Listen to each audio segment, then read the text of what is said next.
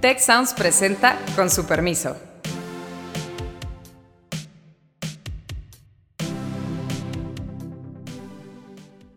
Con su permiso, yo soy Carlos Elizondo y hoy vamos a hablar de las últimas elecciones. Seis estados no representan mucho del padrón, pero sí representan temas interesantes respecto a nuestros procesos electorales tenemos precisamente pues todo un juego político muy, muy importante, muy profundo, que nos refleja cómo va a ser también el proceso electoral el año próximo, quizás en el Estado de México, pero sobre todo en el año 2024. Yo creo que el mayor ganador es haber vuelto a demostrar que el sistema funciona y no hay mayores problemas en, en, lo que significa la actuación del INE. No queda claro cuál es el espacio que el PRI tiene, porque su votante natural, el que normalmente estaba con él, pues parece haber sido capturado por Morena.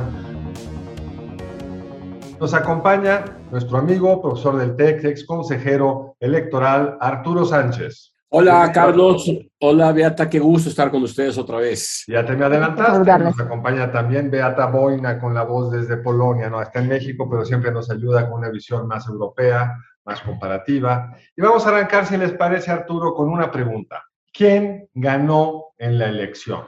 Los morenistas nos llegaron a decir, señores, va a ser 6-0, les vamos a poner una tunda a la oposición terrorífico. La oposición llegó a decir, podemos ganar tres. En algún momento arrancó diciendo el presidente del PAN en una grabación increíble, solo vamos a ganar una, que nunca había oído a un presidente de un partido derrotándose antes del saque. Pero en fin, dado lo que se esperaba, ¿qué nos dices de los resultados, Arturo? A ver, yo creo que hay una eh, serie de ganadores y una serie de perdedores. Desde luego, lo que también debemos decir es que, así que mucha sorpresa, pues no nos dio los resultados electorales Lorenzo Córdoba el domingo en la noche. Eh, sabíamos que Aguascalientes era muy probable que lo eh, mantuviera el PAN. Sabíamos también que eh, había una elección cerrada en Durango. Yo sí me esperaba una elección más cerrada en Tamaulipas pero Oaxaca, Hidalgo y Quintana Roo, pues era muy claramente eh, eh, la tendencia hacia Morena. Morena gana porque en efecto tiene cuatro estados más bajo sus gobiernos, eh, va a llegar a la elección presidencial con influencia clara en 22 estados de la República, lo cual... 24 si ganan elecciones el año entrante. En efecto, falta el Estado de México y Coahuila, lo cual es una situación similar a la que teníamos antes de el 2000, eh, con el PRI ganando 20, más de 20 estados de la República eh, y además controlando eh, la mayoría en las dos cámaras. Bueno, pues es lo que está ocurriéndonos ahora y eso se confirma con los resultados de este, de este domingo. Que el PAN ganara Aguascalientes eh, era una cuestión normal. Lo que es importante es que gana por una ventaja significativa. Y lo mismo ocurre en Durango, pero con un candidato eh, más cercano al PRI. Eh, quiere decir que en ese tipo de situaciones las coaliciones funcionan y funcionan si se ponen de acuerdo bien los partidos. Uno no entiende, por ejemplo, por qué en Quintana Roo el PRI decidió ir solo o por qué en Oaxaca el PAN decidió ir solo. Oye, y en Quintana Roo fue solo a perder el registro. Además de todo, además de todo, hay que tener cuidado con eso porque lo que ocurre no es que pierda el registro. Tiene, como es partido político nacional, eh, permanentemente su registro y podrá participar en las elecciones estatales. Lo que pierde son las prerrogativas que tienen a nivel local. Y yo creo que es la primera vez que le pasa a un partido como el PRI, que en un estado de la República deje de ser tan, eh, eh, tan importante como para ni siquiera tener eh, acceso a medios de comunicación y prerrogativas económicas. Gracias, Arturo Beata. Mira, yo creo que es un resultado aceptable, obviamente, para Morena, aunque no espectacular, quizás, como lo pues, esperarían en algún momento los, los morenistas. Y desde el punto de vista de la oposición, pues sí, ganar dos de seis gobernaturas, pues no está nada mal y refleja precisamente pues que hay ciertas capacidades, aunque estas capacidades pues se pueden ver mermadas obviamente en el futuro por eh, pues eh, diferentes tipos de relaciones entre los partidos de la, de la oposición. Y en ese sentido, PAN, PRD, PRI, o sea, la coalición, pues se vio con claridad que fortalece las capacidades. Y si comparamos precisamente este, los resultados de los perdedores, coalición frente a los candidatos individuales, pues se ve con claridad que este, en caso de las coaliciones, pues los resultados superan 30% normalmente en, en, las situaciones cuales vemos en diferentes estados, mientras que si los candidatos van solos, representando pues eh, un partido, pues eh, eh, con claridad esos resultados pues superan quizás 20% o incluso menos. ¿no? El caso de, mm, de Movimiento Ciudadano es un caso, digamos, totalmente distinto en este, en este, en este sentido, en este contexto. Ahora bien, en todo ese proceso electoral, eh, en esos seis estados, yo creo que a mí lo que me pareció muy interesante es que precisamente ese tema durante pues todo ese proceso preelectoral, las campañas y todo eso, eh, no fue tratado con amplitud por el presidente. Obviamente, pues el presidente no debería hablar de ese tema y como que me da la sensación de que sí se ajustó, aunque eso no significa que no hubo maniobras, ¿no? maniobras de diferentes tipos. Este, y ese proceso electoral en los seis estados refleja con claridad, este, yo diría también, eh, una gran, gran, un gran, gran movimiento del partido Morena a través, por ejemplo, del, eh, del secretario de Gobernación, pues para mover las fichas en el contexto también local o regional. Y, esas, em, esas filtraciones de las grabaciones que han salido, sobre todo durante las últimas, las últimas semanas, este, comprometiendo pues al, al presidente del partido PRI o también grabaciones eh, con, eh, con, el presidente, eh, con, con, los representantes de otros partidos, pues reflejan que el, bajo una, se puede decir, superficie tranquila en algunas ocasiones, tenemos precisamente pues todo un juego político muy, muy importante, muy profundo, que nos refleja cómo va a ser también el proceso electoral, pues eh, el año próximo quizás en el Estado de México, pero sobre todo en el año 2024. Creo que es muy buen punto, Beata. El primero, que es antecedente a lo que estás diciendo, creo, es, Morena es por mucho el partido más grande del sistema electoral, por mucho. Ha ido creciendo, hasta ahora solo le ha tocado ganar, ninguna de las seis gobernaturas tenía algún juego, o sea, ninguna era de Morena, entonces todo lo que ganan es neto, incrementan su presencia territorial y en los tres estados del sur arrasaron, o sea, no solo ganaron, ganaron por paliza la oposición quedó 20, 30 puntos abajo y aunque hubieran ido unidos no hubiera cambiado absolutamente nada.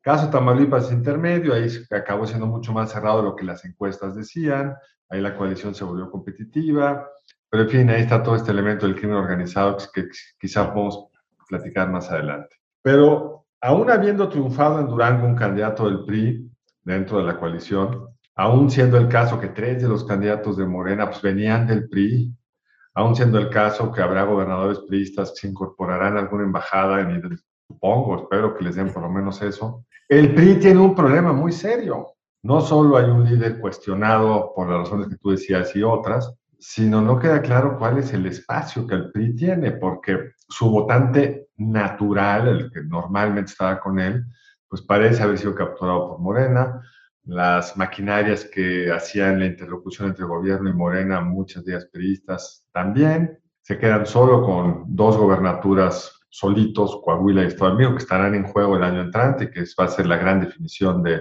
electoral preelección 24 y va a definir si el PRI existe como un partido con capacidad de competencia o simplemente testimonial. Uno podría decir, lo voy a el argumento al extremo Arturo, que se completó el ciclo de refundación del PRI. ¿En qué sentido? Pues el PRI se partió en el 88, apareció por ahí este, el PRD y eso hizo competitiva la oposición. Gracias a esa división del PRI, pues Fox logra ganar en el 2000 y Calderón logra ganar en el 2006, pero el movimiento PRD va creciendo, Morena va creciendo, Morena va incorporando primero a los perredistas que prácticamente desaparecen en esta elección en muchos estados y ahora el PRI y pues vamos de cara a la elección del 24, salvo que el PRI logre reaccionar en el Estado de México en Coahuila, pues con una gran coalición de priistas históricos versus la derecha, que era el sueño del observador, ¿no? El Movimiento Ciudadano, ya lo dejamos para el rato, porque también es una herencia del PRI. Dante Delgado también fue priista, pero es el que trata de articular ahí una, una narrativa distinta que hay que decirlo, le fue mal quedó en distante tercer lugar en todos. Si Morena hubiera, o más, si, si Movimiento Ciudadano hubiera estado del lado de cualquiera de los derrotados, no hubiera cambiado el resultado. Entonces, ¿cómo ves el futuro del PRI? Tú has estudiado el PRI desde hace muchos años, Arturo. Eh, Mira, conoces muy bien su lógica, el papel que jugó en el sistema clásico. ¿Cómo lo ves ahora? ¿Y es Morena un nuevo PRI? Yo creo que, yo creo que hay dos, dos elementos ahí que son importantes eh, y que hay que tomar en cuenta. Eh, sí, el PRI es un partido que viene eh, desencajado desde el 85 aproximadamente, cuando viene la primera división importante. Y es un partido que no supo cómo mantener su fuerza sin tener al presidente a su lado y además con un crecimiento económico que le permitía reproducir sus eh, eh, vínculos eh, corporativos en toda la República. Y ese esquema está roto. el PRI no supo construir o reconstruirse como un partido que pudiera tener políticas alternativas ganadoras.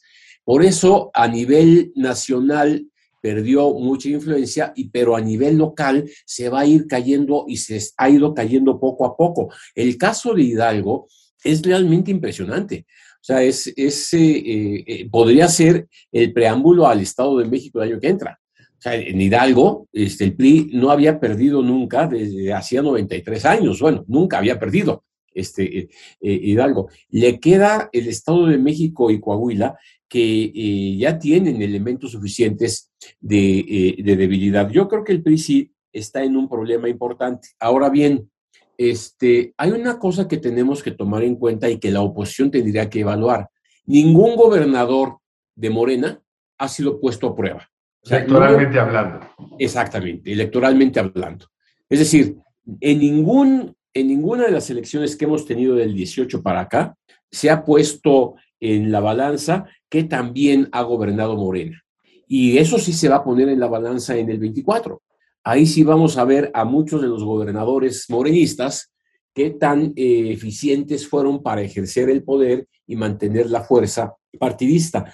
Porque a diferencia del PRI, y eso es lo que le está costando mucho trabajo acabar de morir, el PRI era un partido muy disciplinado, muy ordenado, con líneas muy claras, eh, con una ideología de la que se aferró hasta que se acabó. Eh, y Morena no es el caso. Morena es una persona aferrada a un líder y esto hace una diferencia importante.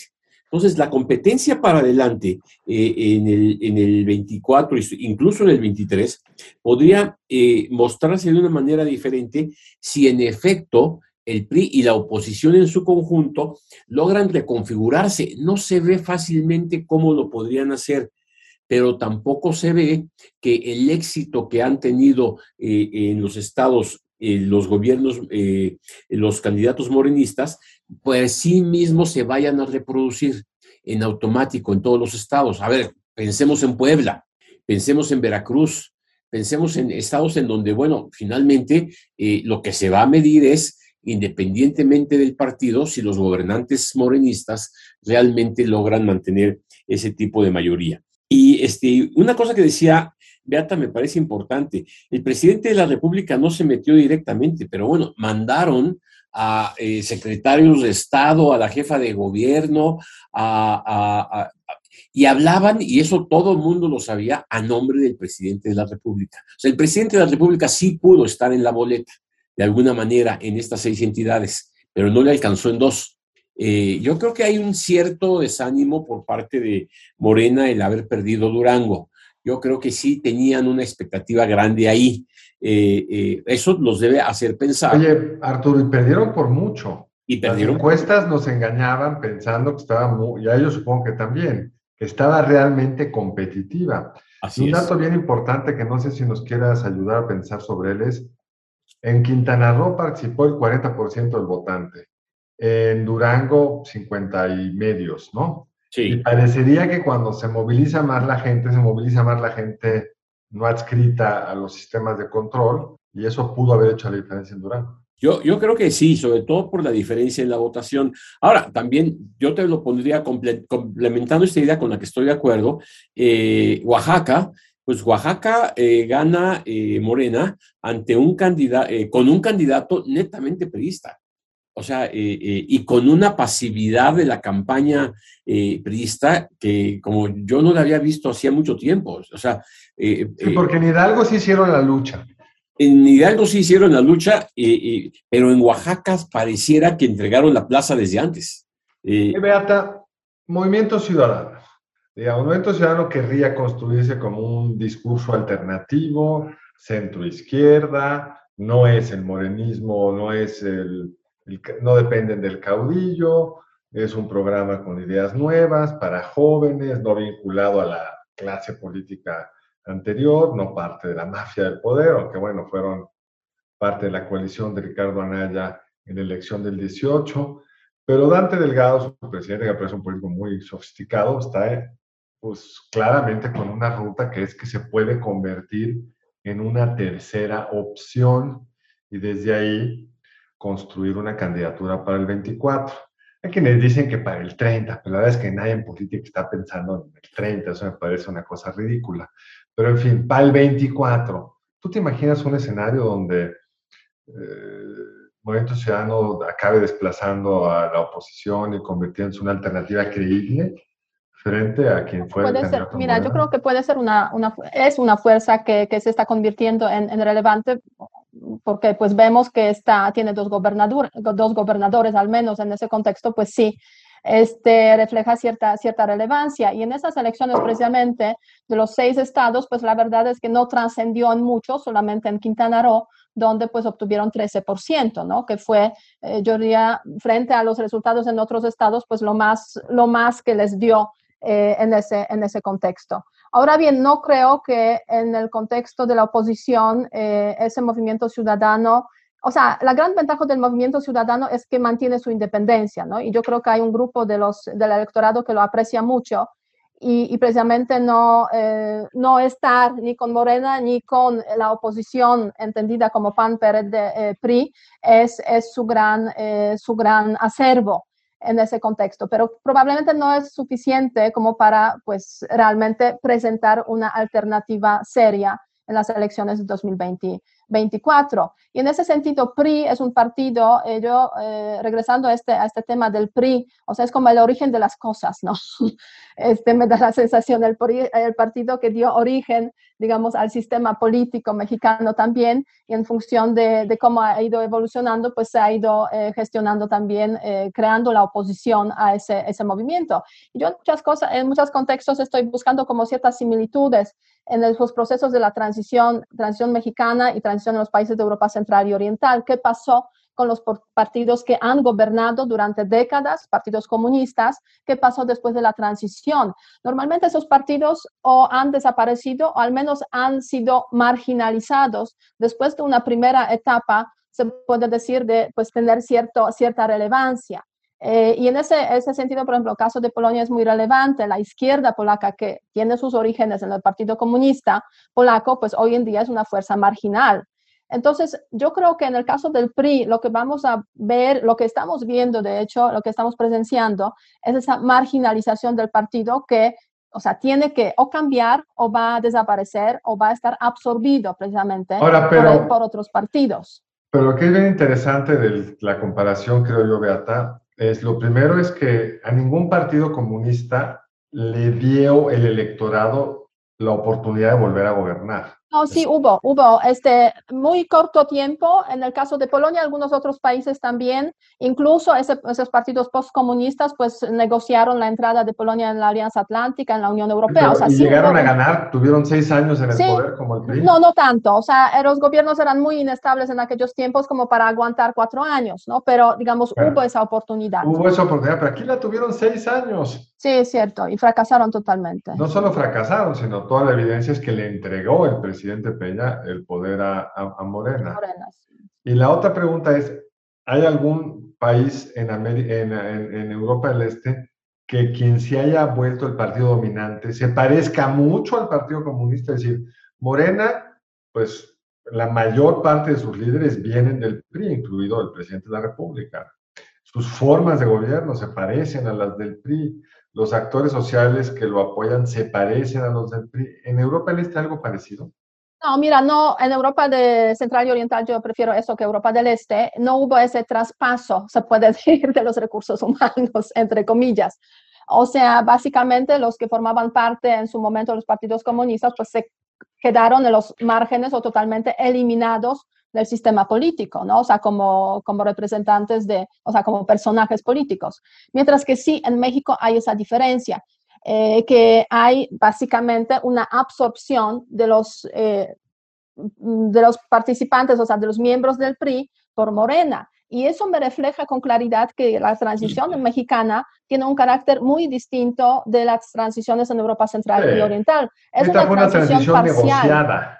Negocia pues sí, yo diría muchas son negociadas, pero en ese caso concreto es una transición en la cual hay más continuidad que cambio y, y toda esa ese cambio es de hecho una superficie bajo la cual no se han dado procesos necesarios realmente para que hubiera un cambio real. Y es lo que estamos viendo, estamos viviendo el regreso de alguna forma a cómo fue México en los tiempos del PRI, en diferentes ámbitos, se puede decir. Sí, en un mundo muy distinto, obviamente, porque hubo una transición económica en México previo a la transición política.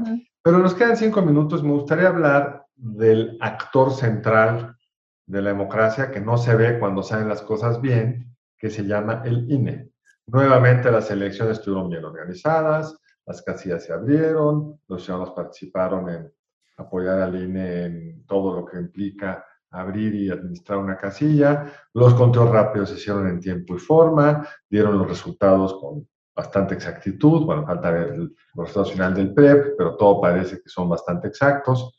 ¿Qué nos dice esto del INE, Arturo, de cara al 23, de cara a la renovación de cuatro de sus consejeros, incluido su presidente, que tendrá lugar en abril del año entrante? A ver, yo primero pienso que no, que, el INE y los organismos locales electorales eh, cumplieron perfectamente el objetivo. O sea, eh, uno se pregunta qué es lo que quieren cambiar a este sistema. El modelo INE-OPLES para elecciones locales funcionó de maravilla en este tipo de elecciones, pero igual funcionó hace un año en las elecciones para el Congreso, junto con elecciones locales en 32 estados de la República. Entonces, ahí eh, yo creo que el mayor ganador es haber vuelto a demostrar que el sistema funciona y no hay mayores problemas en, en, lo que significa la actuación del INE. ¿En dónde podríamos poner algunos bemoles?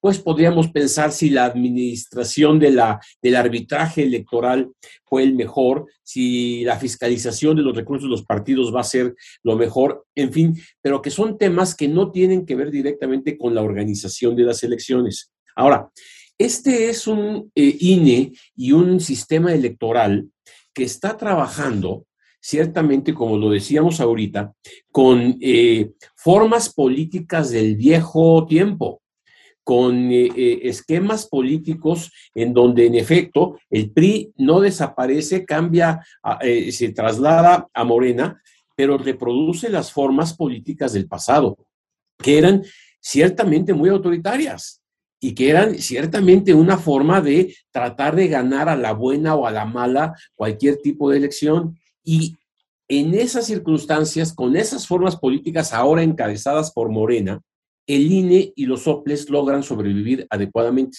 incluso con cosas sin presupuesto, sin, con recortes presupuestales grandes, con, con, retos mayúsculos. ¿sí? Y, en ese sentido, bueno, pues yo creo que el ganador que vuelve a demostrar que se puede eh, hacer elecciones democráticamente es el INE.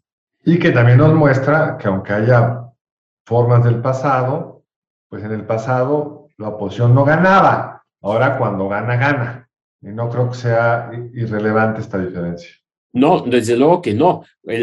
Ahora cuando la oposición gana y gana y gana bien y se reconocen sus, se reconocen sus triunfos. Eso es muy importante porque eh, quiere decir que en lo fundamental que es organizar las elecciones, llamar a la ciudadanía a votar, poner las casillas, contar los votos y sacar los resultados, pues está funcionando perfectamente. Pues en efecto, el tiempo se nos acaba, Beata, algunas palabras finales.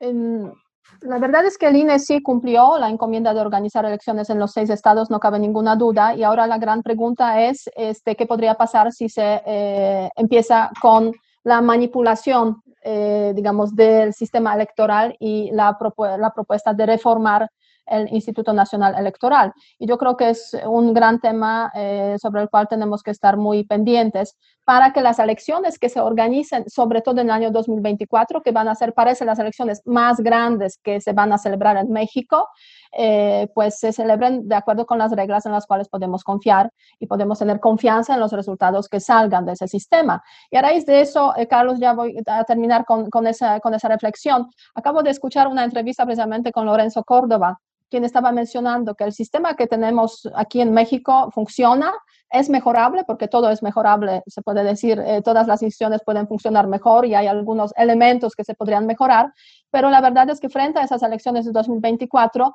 quizás es mejor contar con lo bueno que hay que experimentar lo desconocido que se puede generar a raíz de la reforma eh, del sistema electoral. Absolutamente de acuerdo, Arturo, para terminar. Pues yo estoy totalmente de acuerdo con esto que menciona este, eh, Beata. Quisiera nada más un apunte sobre el 24.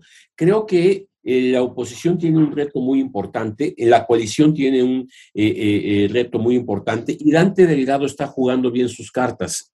Mal haría en decir ahorita, desde hoy, ya me voy a ir con los otros partidos. Está vendiendo muy caro el 7, 8, 10% de los votos que tenga para poder influir en una candidatura. Esa ha sido la historia de Dante Delgado y creo que es una buena alternativa para la oposición que va a enfrentar a un partido como Morena muy fortalecido. Y no se nos olvide una cosa, el Verde y el PT también perdieron sus registros a nivel local en varios estados de la República.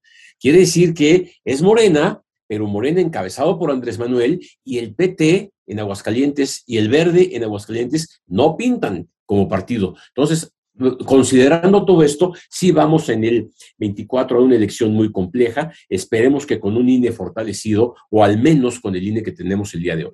Pues muchas gracias a ambos, en particular a, a ti Arturo, que eres el invitado de lujo en esta ocasión, a ustedes por seguirnos. Véanos, síganos por favor en arroba Ciencias Sociales Tech y nos vemos muy pronto en otro episodio de su podcast favorito con su permiso. Hasta pronto.